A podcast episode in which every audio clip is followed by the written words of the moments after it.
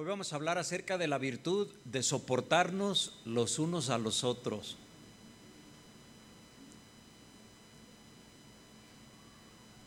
Es una práctica obligada.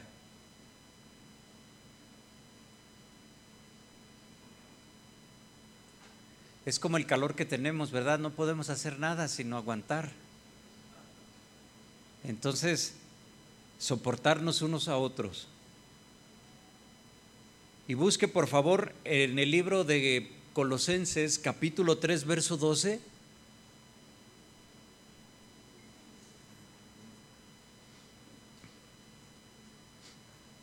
Colosenses capítulo 3 versículo 12, por favor. Vamos a leer, dice la palabra, vestíos pues como escogidos de Dios, santos y amados de entrañable misericordia, de benignidad, de humildad, de mansedumbre, de paciencia, soportándonos unos a otros y perdonándonos unos a otros. Si alguno tuviere queja contra otro, de la manera que Cristo os perdonó, así también hacedlo vosotros. Y sobre todas estas cosas, vestidos de amor, que es el vínculo perfecto. Y la paz de Dios gobierne en vuestros corazones, a la que asimismo fuiste llamado en un solo cuerpo, y sed agradecido. La palabra de Cristo mora en abundancia en vosotros, enseñándonos y exhortándonos unos a otros en toda sabiduría, cantando con gracia en vuestros corazones al Señor, con salmos e himnos y cánticos espirituales. Y todo lo que hacéis, sea de palabra o de hecho, Hacedlo todo en el nombre del Señor Jesús, dando gracias a Dios Padre por medio de Él. Vamos a orar. Señor, te doy gracias por este día de reunión. Gracias por cada persona, Señor, que hoy ha podido venir a la iglesia, Señor. Por aquellos que no han podido, Señor, te pedimos también tu bendición, Señor. Tu trato, Señor. Y Padre, que nosotros hoy podamos aprender, Señor, algo más de lo que necesitamos en nuestra vida. Todo te lo pedimos en el nombre de Jesús. Amén. Amén. Soportándonos unos a otros.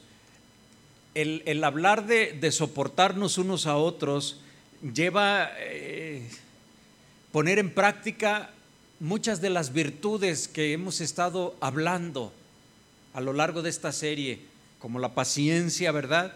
Como la mansedumbre, la humildad, la misericordia, la benignidad. Todo eso es necesario, dice el versículo 12 y 13, para que nosotros podamos soportarnos unos a otros. Es necesario en, este, en esta práctica de soportarnos unos a otros, de tolerarnos unos a otros, es necesario el poder también perdonar. La práctica del perdón como algo cotidiano en la vida de nosotros. Y debe de ser así, cotidiano, porque las situaciones, las vivencias son eso, de cada día de vida. Y necesitamos nosotros practicar el, perdón como un modo, como un estilo de vida, algo que se requiere de manera constante. No podemos nosotros entender este valor de soportarnos unos a otros, esta virtud a desarrollar en la vida del cristiano sin el ingrediente importante del respeto. ¿Sí? Respetar es un valor de alta importancia para todo ser humano. Si alguien, fíjate hermano, si alguien no es respetuoso, automáticamente se está ganando problemas con otras personas. Dígame si no.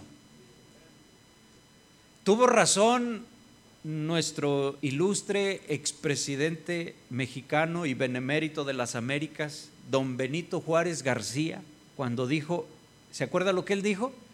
Entre muchas cosas que ha de haber dicho, ¿verdad? El respeto al derecho ajeno es la paz. Cuando dos personas no tienen paz entre sí mismas, como esposo y esposa,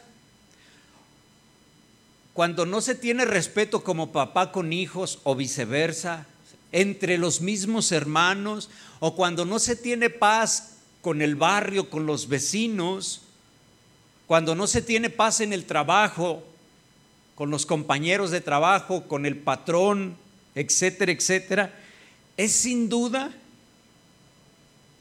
que por medio de, esas situaciones hay una falta de respeto. Tomando en cuenta esa frase de Benito Juárez. ¿sí? El respeto al derecho ajeno es la paz. Cuando nosotros nos faltamos al respeto, se pierde la paz. Eso sucede en todo lo que ya mencioné, en el matrimonio, en el matrimonio el respeto al derecho ajeno es la paz. Pero no lo interprete como que cada quien por su lado y respétame. No. De ahí lo complejo de las personas. ¿Sí? Donde no hay respeto, se, se desarrollan odios. Donde no hay respeto, hay rencor malos entendidos, donde no hay respeto. Donde no hay respeto, dígame si no, hay pleitos, gritos, violencia, ofensas, insultos, groserías, etcétera, etcétera, etcétera. Actualmente, en, dentro de las iglesias inclusive, se vive o se llega a vivir ambientes de controversia. No nos escapamos las iglesias. De repente hay un ambiente de, controversia, un ambiente de disensión, de, de no muy buena camaradería a veces llega a suceder. Entre los hermanos, por supuesto, ¿verdad? Debido a las diferentes maneras de pensar. Ahorita estamos concentrados escuchando la palabra de Dios. Puede que de repente algún pensamiento quiera meterse y está pensando usted, ay, ahorita llegando tengo que poner unos frijoles porque para que mañana o tengo que este, alistarlo de mañana y alguno está ahí, ¿verdad? Eh, otros están, el ratito juega México y, y luchando, ¿verdad? Entre dos pensamientos. Bueno, pues que gane el de estar concentrado en el Señor. Pero tenemos, estamos aquí y tenemos nuestra forma de pensar. Se dice que cada cabeza es un mundo. Entendemos esa frase. Cada uno de nosotros tenemos diferentes formas de pensar. Podemos coincidir en algún punto, podemos coincidir, pensar algo parecido. Podemos nosotros ser muy diferentes en, algún, en dar solución a una misma eh, situación. ¿Sí? Fíjese, hace un tiempo a mí me llamó muchísimo la atención, esto sucedió en la iglesia en Tuxpan, creo que ya lo he contado más de alguna vez, alguno lo recordará. Sucede que en un, día de servicio, un día domingo, pues eh, al terminar el servicio se acercan dos personas, se acerca un hermano, pero otro, hermano se le adelanta, camina más rápido lo pasa, ¿verdad? Para, para acercarse conmigo y, dice, yo no quiero quitar mucho tiempo en, todo ese movimiento que hacía, ¿verdad? No es un gran espacio, entonces así le, le mete velocidad y lo, lo, rebasa y dice, yo, yo, él dándose cuenta que venía el hermano, yo no quiero entretener mucho, solamente quiero decirle, pastor, que hoy Dios tocó mi corazón, fue un día que él abrió su corazón. Este día fue un día especial. Estuve en la iglesia como nunca he estado y más cosas que él dijo así. Pero así como si estuviera uno exagerando, ¿verdad? Y era un hermano que normalmente no habla de esa forma. Entonces, no, pues gracias, gloria a Dios, qué bueno, ¿verdad? Bendito sea Dios. Nada más eso es lo que él quería decir, se retira. Y entonces el otro hermano que había escuchado todo, empieza a, querer hablar y empieza a llenarse sus ojos de, lágrimas. Y, y, él dice, mira, yo venía a pelear con usted, me dice. Tenía ganas de darle un golpe. Dice, a mi, a mi esposa, dice, estaba levantando las manos, dice, a un lado mío, y dice, estuve a nada de darle un golpe en la cara. Hipócrita, ¿cómo está aquí levantando las manos? Y empieza él a contar todas las cosas así. Pero Dios lo quebrantó cuando escuchó al otro hermano. Y yo dije, qué bueno, porque si no, si el hermano hubiera dicho, no, primero usted, me espero, imagínese, ¿verdad? Entonces yo pude darme cuenta y estaban sentados por ahí en, en la misma área, los dos en el mismo lugar. Eh, en la misma iglesia, con los mismos hermanos, la misma alabanza, el mismo predicador, pero uno pensando una cosa muy diferente todo el tiempo de la alabanza y toda la predicación recibiéndola y el otro refunfuñando todo el rato, amargándose el momento, la vida. Y Dios esperó hasta el final para tocarlo cuando escuchó al otro hermano. Nosotros venimos aquí a la iglesia y bueno, pues tenemos eh, muchos pensamientos. Podemos estar muy a gusto algunos, a pesar de las circunstancias climáticas. Otros puedan estar refunfuñando. No sabemos, suceden tantas cosas. Hay un ambiente de controversia que también a veces llega en la iglesia por las diferentes maneras de pensar. Les repito, es obvio, no todos vamos a estar de acuerdo con las ideas de los demás, con las ideas de los hermanos. Cada uno de nosotros tenemos nuestro propio carácter, nuestra manera de ser diferente a los demás. Por eso es tan importante esta virtud cristiana desarrollar, el soportarnos unos a otros. Existen muchos casos que por un mínimo detalle un hermano o cualquier persona se puede sentir ofendida cuando de repente no le saludan o no son, no son amables alguien con uno. Y eso desata una serie de pensamientos en nuestra mente. Esos pequeños detalles llegan a ser causa de grandes alborotos, de problemas familiares, de situaciones a veces entre hermanos. Como lo dice la escritura que, con la que iniciamos el servicio, nos debemos soportar unos a otros, crear el buen hábito de pedir perdón. Es necesario para poder cohabitar. ¿Sí? Cuando nosotros ofendemos, debemos de tener la capacidad de poder pedir perdón y de perdonar. Mostrar que Cristo está en nuestros corazones. La Biblia, hermano, nos enfatiza, pero también nos anima que debemos vestirnos de amor en todo tiempo. Dice que es el vínculo perfecto. Vestidos de amor, es decir, sea tu ropaje, sea tu vestidura Alguien puede luchar con decir, es que me da mucho trabajo y, es un disfraz. Póntelo. Caracterízate, actúa, empieza así.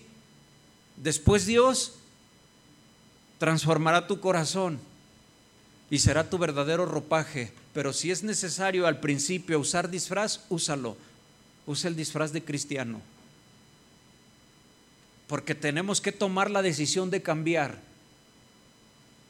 Y las decisiones son al momento. El cambio se va dando, pero tú tienes que tomar la decisión al momento. Entonces, no te sientas mal, ponte el disfraz. Espero darme a entender con lo que digo. Ponte el disfraz de cristiano. Comienza tu vida cristiana el día de hoy actuando como cristiano. Después te aseguro que serás un verdadero cristiano. Porque si tú actúas, es movido por el temor a Dios. Yo quiero hacer, voy a poner una cara amable. A lo mejor no me sale, pero yo estoy esforzándome. Voy a tratar de no gritar en mi casa. Me voy a poner el disfraz de tranquilo. Pero eso es lo que Dios quiere. Ante toda circunstancia, con nuestros propios hermanos, cualquier situación que se presente, debemos nosotros aprender a amarlos. Si no, ¿cómo nosotros vamos a amar a nuestros enemigos o a las personas que no nos agradan, si no tenemos la capacidad de amar a nuestros hermanos, menos aquel que es considerado no amigo o enemigo. Cuando dice la palabra de Dios que es el vínculo perfecto, eh, debe, ese vínculo debe resplandecer en nuestras vidas, se debe de notar. No debemos permitir que el enemigo con sus artimañas, sus demonios, nos robe el gozo y la paz que Dios nos brinda gratuitamente cada día. ¿Sí? Una de las peticiones más coreadas del, en el mundo cristiano, en el mundo evangélico, algo que se escucha muchísimo es la unidad entre las iglesias. ¿Lo habrá escuchado usted? Seguramente sí. ¿Y por qué tal iglesia no se une con esta iglesia y con aquella iglesia? Y todas las iglesias este, deberían de estar unidas, deberíamos de estar unidas. Juan 17, versículo 20, eh, dice este pasaje, Padre, que seamos uno para que el mundo crea. Entonces a veces el mundo no cree que somos hijos de Dios porque nos ven desunidos. ¿Sí? En, una ocasión eh, nos estaban invitando a unas reuniones, eh, alguien quería la, unidad de las iglesias, la unidad de los pastores, que se acaben los celos de los pastores, que se andan robando las ovejas de una iglesia para otra. ¿sí? y, entonces ahí esto sucedió en Tuxpan y, un hermano pastor empezó a convocar a que nos juntáramos, nos juntábamos los lunes, nos empezamos a juntar todos los lunes, ocho, ocho y media, ¿verdad? Y, empezamos a, orar, ese era el propósito. Pero ahí apenas, no sé, iba a la tercera, cuarta reunión de, de los lunes, ¿verdad? Cuando un pastor de ahí empieza a reclamarle a otro, que por culpa de él haber ido a machetear un árbol donde se había aparecido la Virgen, él, la gente creía que él había sido.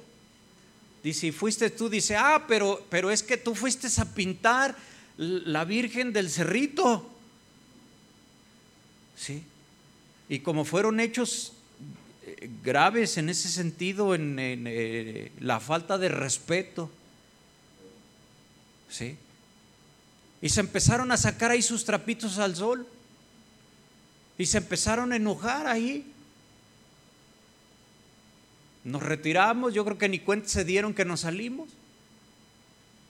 Y a veces quedamos como que nosotros somos los que no queremos reunirnos, no queremos tener la unidad entre los demás. Dice la palabra de Dios que cuando nos reunimos como iglesia a veces no nos reunimos para lo mejor, sino para lo peor. Y ese fue el caso. Esas faltas de respeto, esa falta de tolerancia detonó, fue al revés, fíjese, que, que el pueblo de Tuxpan se volcara en contra de los cristianos por esos dos hechos que le narré y por más. Pero ¿quién propició eso? Los mismos cristianos o sus líderes. ¿Y a quién le echaban la culpa a los líderes después de tener todas esas consecuencias? Al diablo. Es que como somos cristianos no nos quieren. No, en algunos casos será, pero es por no saber respetar. Y no hay paz. Hay algo que se nos escapa y que sin ello tan anhelada unidad no vamos a poder conseguirla. Y se nos escapa porque pensamos, o mejor aún nos gustaría que tan deseada unidad nos la facilitara el Espíritu Santo sin aportar nada de nuestra parte.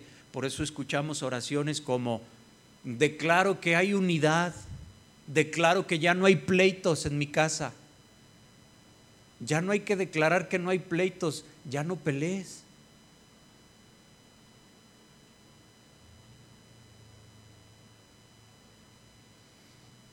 Cuando tan ansiada unidad depende de las escrituras, o más bien las escrituras nos dicen que depende de nosotros. Efesios capítulo 4, verso 1, del 1 en adelante se lo leo. Efesios 4, 1 dice, yo pues, preso en el Señor, os ruego que andéis como es digno de la vocación con que fuiste llamado, con toda humildad y mansedumbre, soportando con paciencia los unos a los otros en amor, solícitos en guardar la unidad del Espíritu en el vínculo de la paz, solícitos, prestos, nos corresponde a nosotros, un cuerpo, un espíritu, como fuisteis también llamados en una misma esperanza de vuestra vocación, un Señor, una fe y un bautismo un Dios y Padre de todos, el cual es sobre todos y por todos y en todos. Dice Pablo, ruego, preso en el Señor, les ruego que caminen como es digno de un cristiano, conforme al llamado que ustedes tienen, con toda humildad y mansedumbre, soportándonos unos a otros.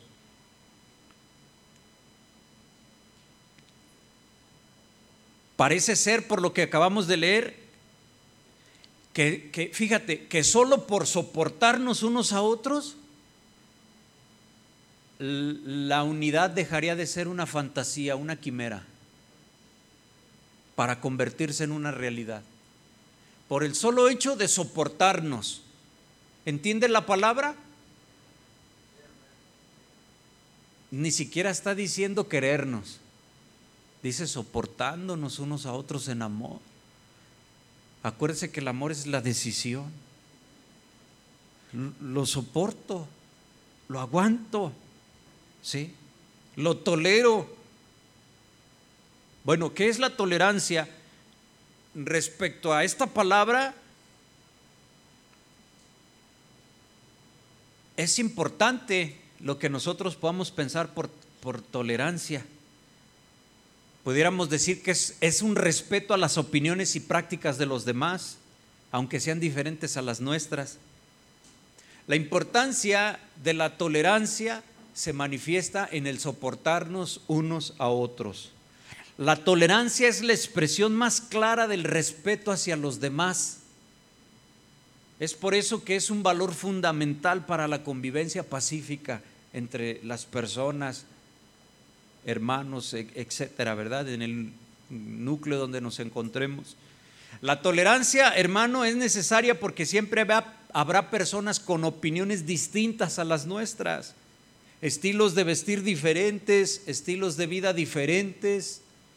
Pero si nosotros queremos ser respetados, tenemos que respetar nosotros primero.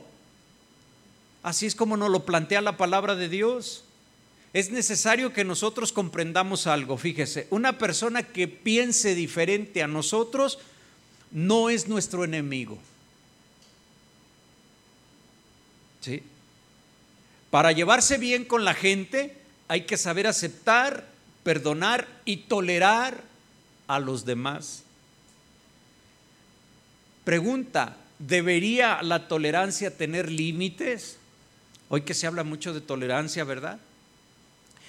Hay quienes dicen que la tolerancia, bueno, nosotros ya vimos la tolerancia también como una virtud cristiana, pero hay quien dice que la tolerancia es una virtud peligrosa.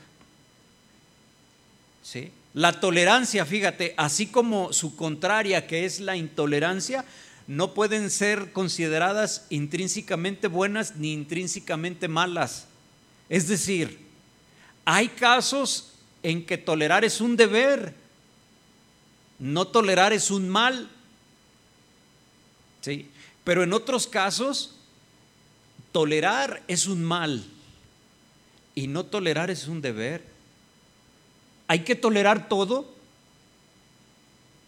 Dice el pasaje que ya leímos, soportando unos a otros y perdonándonos unos a otros. Si alguno tuviere queja contra otro, de la manera que Cristo os perdonó, así también hacedlo vosotros. En cuestión de perdón debemos perdonarlo todo. Pero surge una pregunta, ¿todo hay que tolerar todo? Existen ciertas conductas en las personas que por más que nosotros tratemos de entender y de comprender, chocan con nuestros principios. En las últimas décadas, frente a grandes diferencias de costumbres y conceptos en la sociedad moderna, se ha puesto muy de moda hablar de tolerancia. ¿Ha escuchado, se da cuenta del revuelo que ha causado el uso de la falda y el pantalón en la Ciudad de México, en las primarias, secundarias, no sé hasta qué nivel? Porque yo cuando escuché eso se me hizo algo como bueno en el sentido que pues las niñas pueden llevar pantalón o falda como ellas quieran. Si, si, es este tiempo de frío, a veces tenían que llevar su falda porque eran las reglas de la institución educativa. Entonces ahora está haciendo frío, que, ya empieza o que va a empezar las lluvias, después los fríos, y bueno, pues las niñas podían llevar su pantalón si querían. Pero de repente alguien ahí empezó con, entonces ya el niño que quiera puede llevar falda si quiere. Y esto provocó un, un, caos, porque empezaron a decir, pues, pues sí, pero el bullying que le van a hacer, pero, y se, y se desarrolló. Y si nosotros, ¿sí? Tenemos nuestra opinión de eso, nosotros respetamos, pero no estamos de acuerdo. ¿Sí? ¿Y cómo mostramos esa tolerancia? Pues enseñarle a nuestros hijos que si un día un amigo de él va con falda a la escuela, él no diga nada, que eso se lo deje al director o al maestro.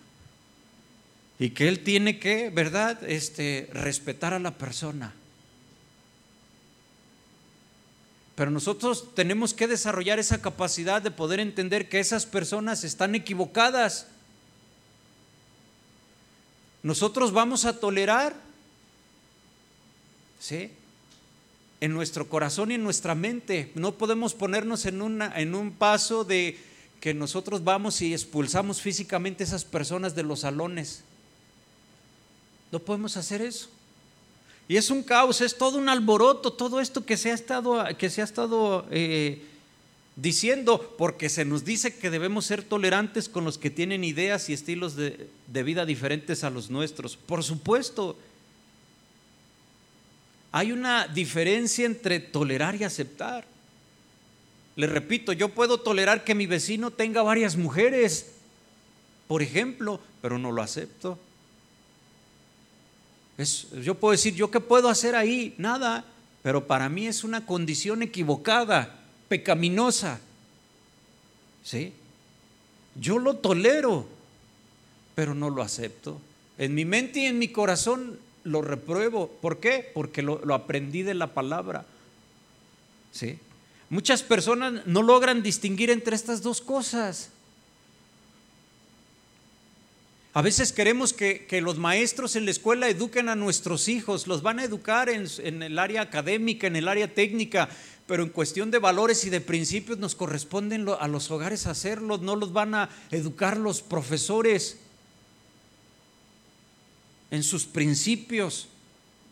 La educación es en casa. ¿Sí? Jesús no toleró conductas obscenas, deshonestas, hipócritas ni de maldad. Al contrario, las condenó abiertamente. Mateo 23, 13 nos dice, yo se lo leo, Mateo 23, 13, mas hay de vosotros escribas y fariseos, a los religiosos y a los intelectuales les está diciendo, los líderes de opinión en aquel tiempo, hipócritas, porque cerráis el reino de los cielos delante de los hombres, pues ni entráis vosotros ni dejáis entrar a los que están entrando. No toleró la injusticia de ellos al negarle a la gente el conocimiento de Dios.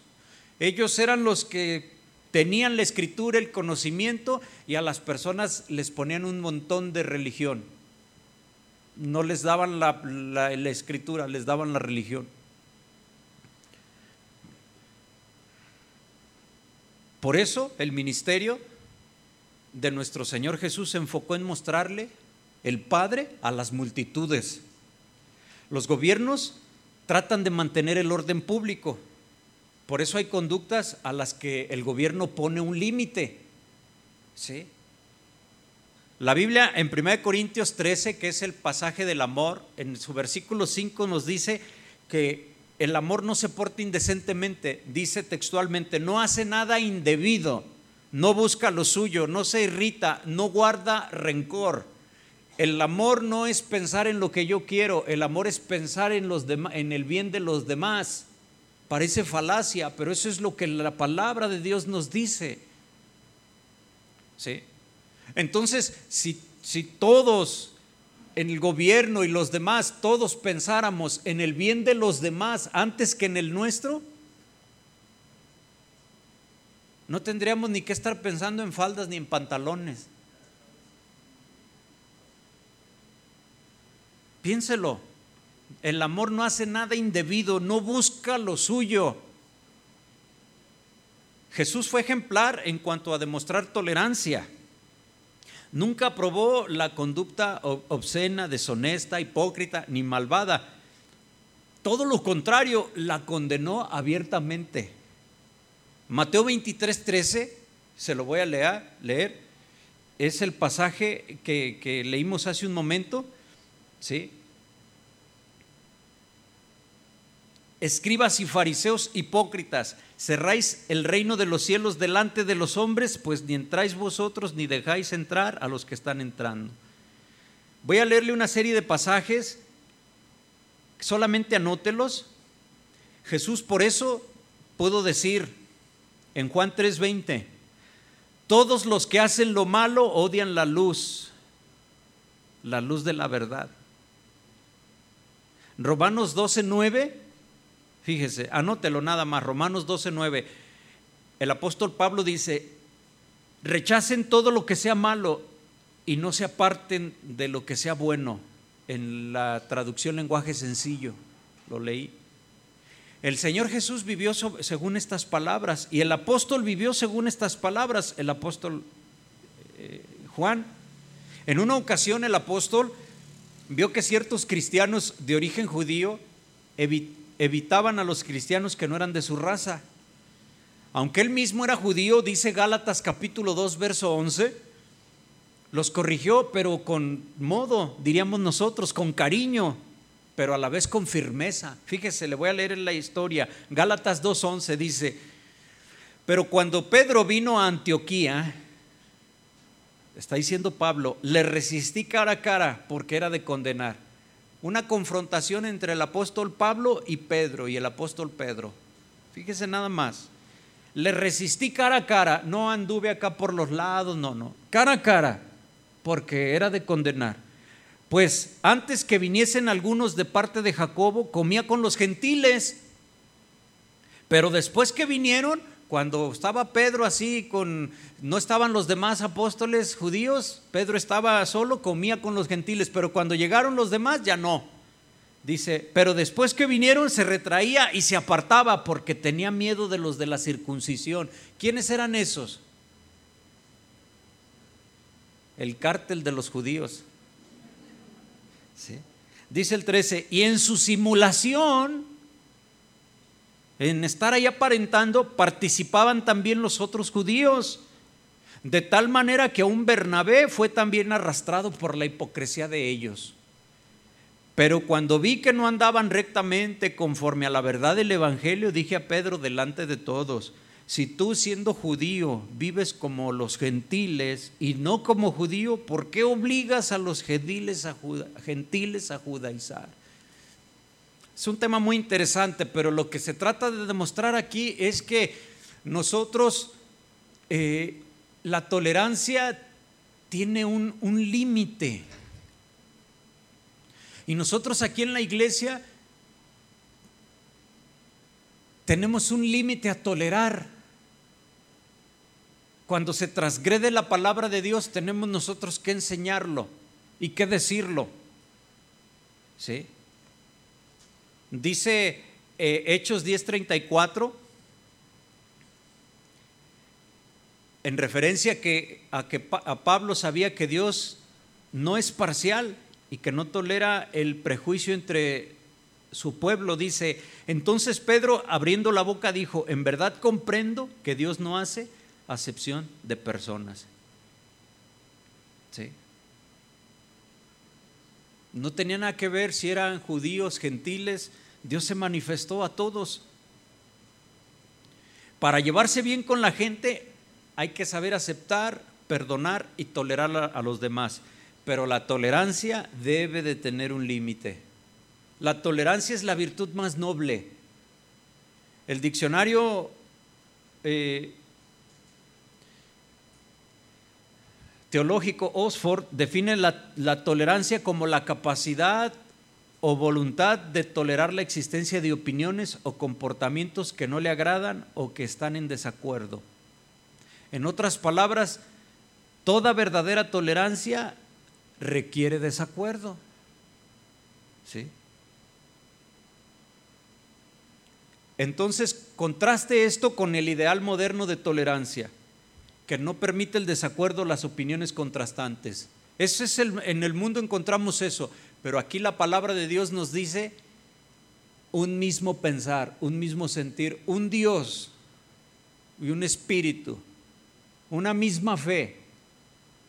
Y nosotros en lo que se refiere al interior de nuestra iglesia le ponemos un límite a, a la tolerancia.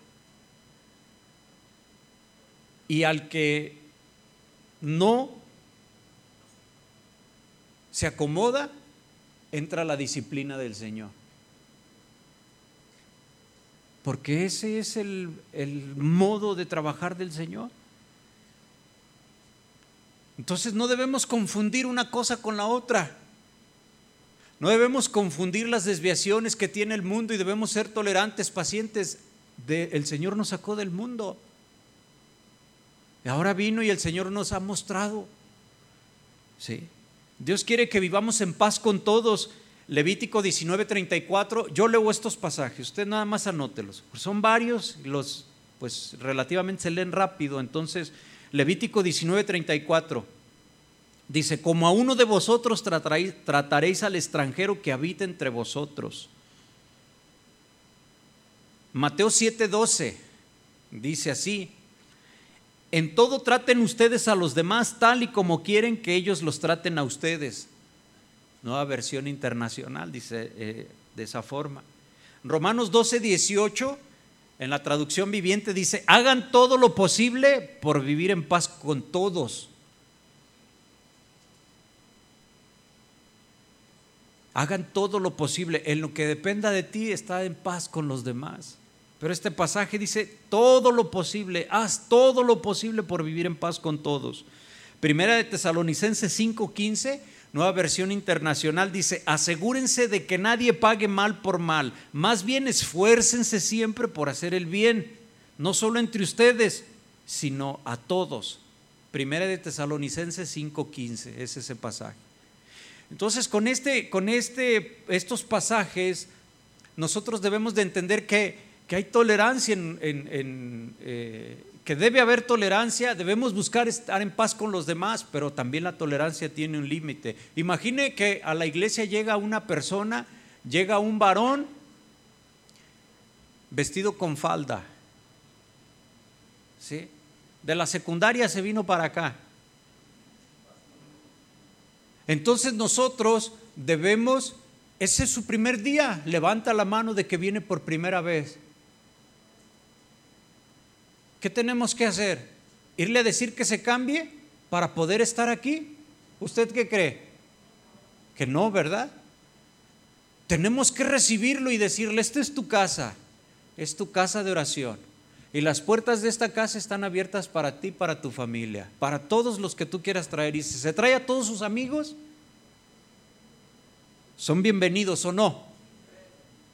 ¿En qué confiamos nosotros? En que Dios hará la obra y la va a hacer de la noche a la mañana? No, o sí. Si viene, si viene Él y trae a sus amigos, a lo mejor en uno sí de la noche a la mañana, a lo mejor otro se tarda más.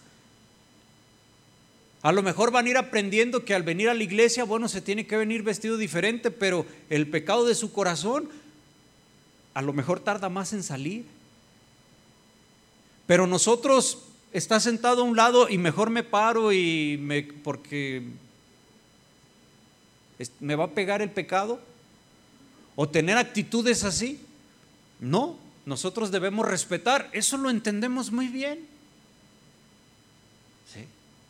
Y sabemos que la obra la hace el Señor y nosotros no vamos a estar diciéndole a esas personas en las primeras oportunidades que el Señor nos ponga, pues el Señor nos mostrará. Y dice la Escritura que nosotros hablemos siempre con gracia. Nuestras palabras deben de ser sazonadas con la sal. ¿De qué? De que si yo les voy a decir algo a la persona, la sal significa pureza.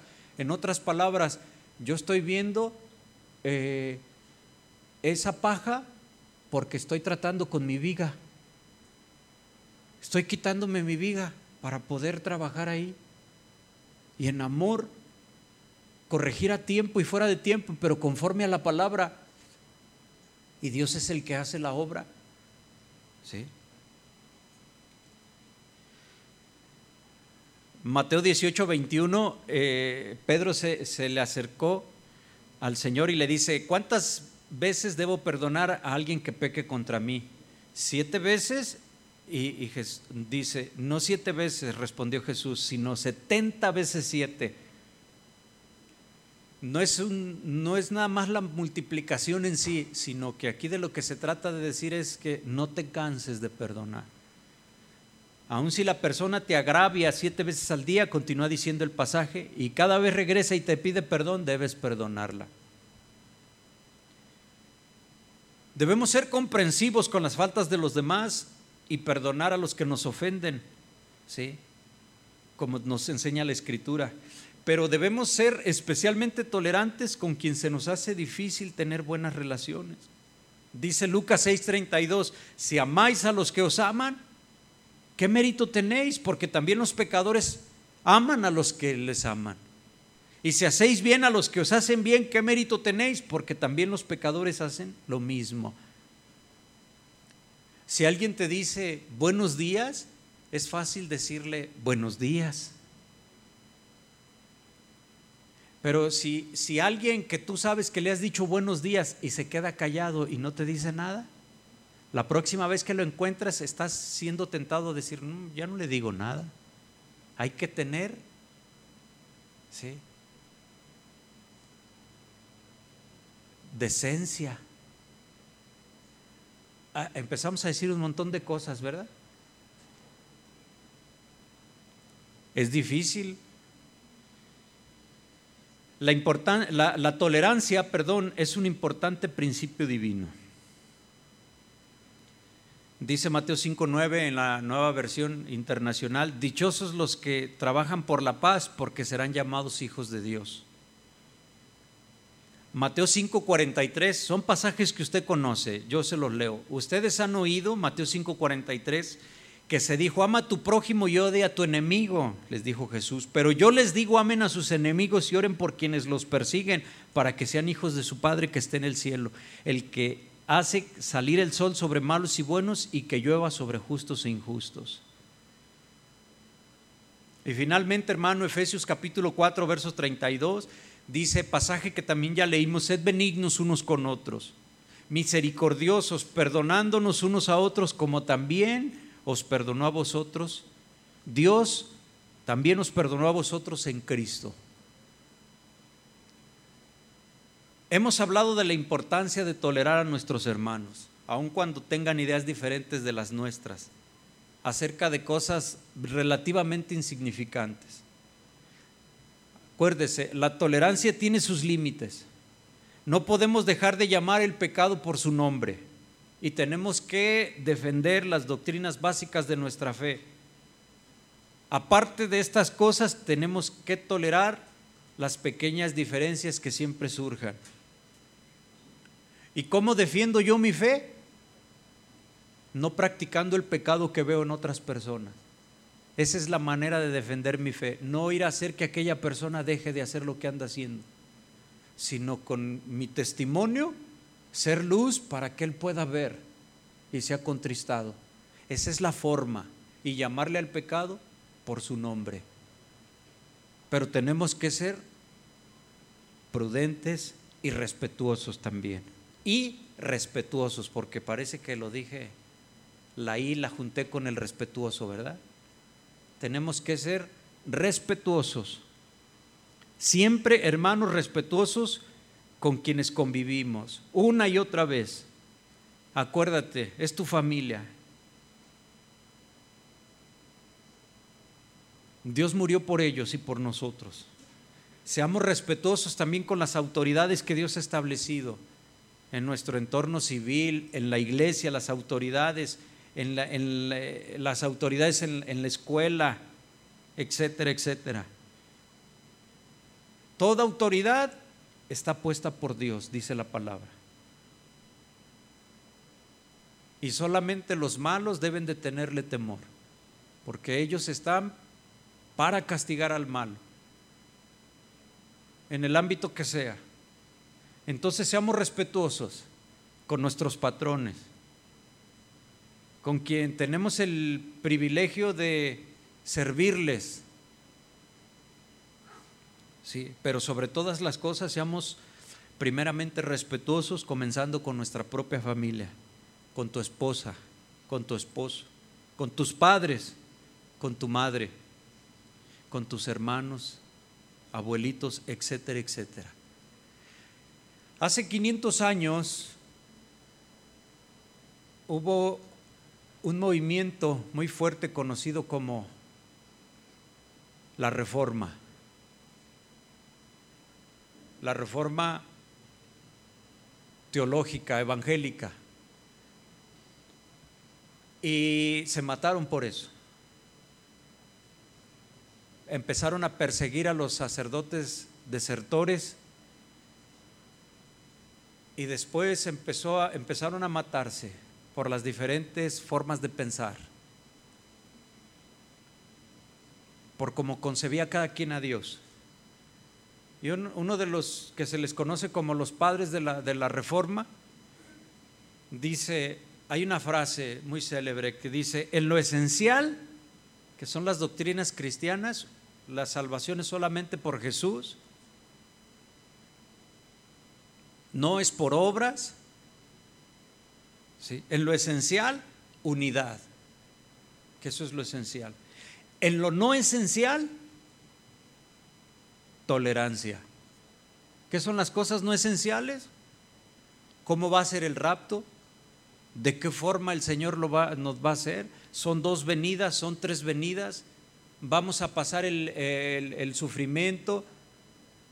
Dios nos va a evitar el sufrimiento y nos va a raptar antes de la tribulación. Somos post-tribulacionistas, medio tribulacionistas o no tribulacionistas. El milenio, la cadena con que está amarrado el diablo en el milenio va a ser de titanio o nomás de acero. En lo no esencial, tolerancia. Pero en todo, esencial y no esencial, amor. Grábese bien eso, hermano.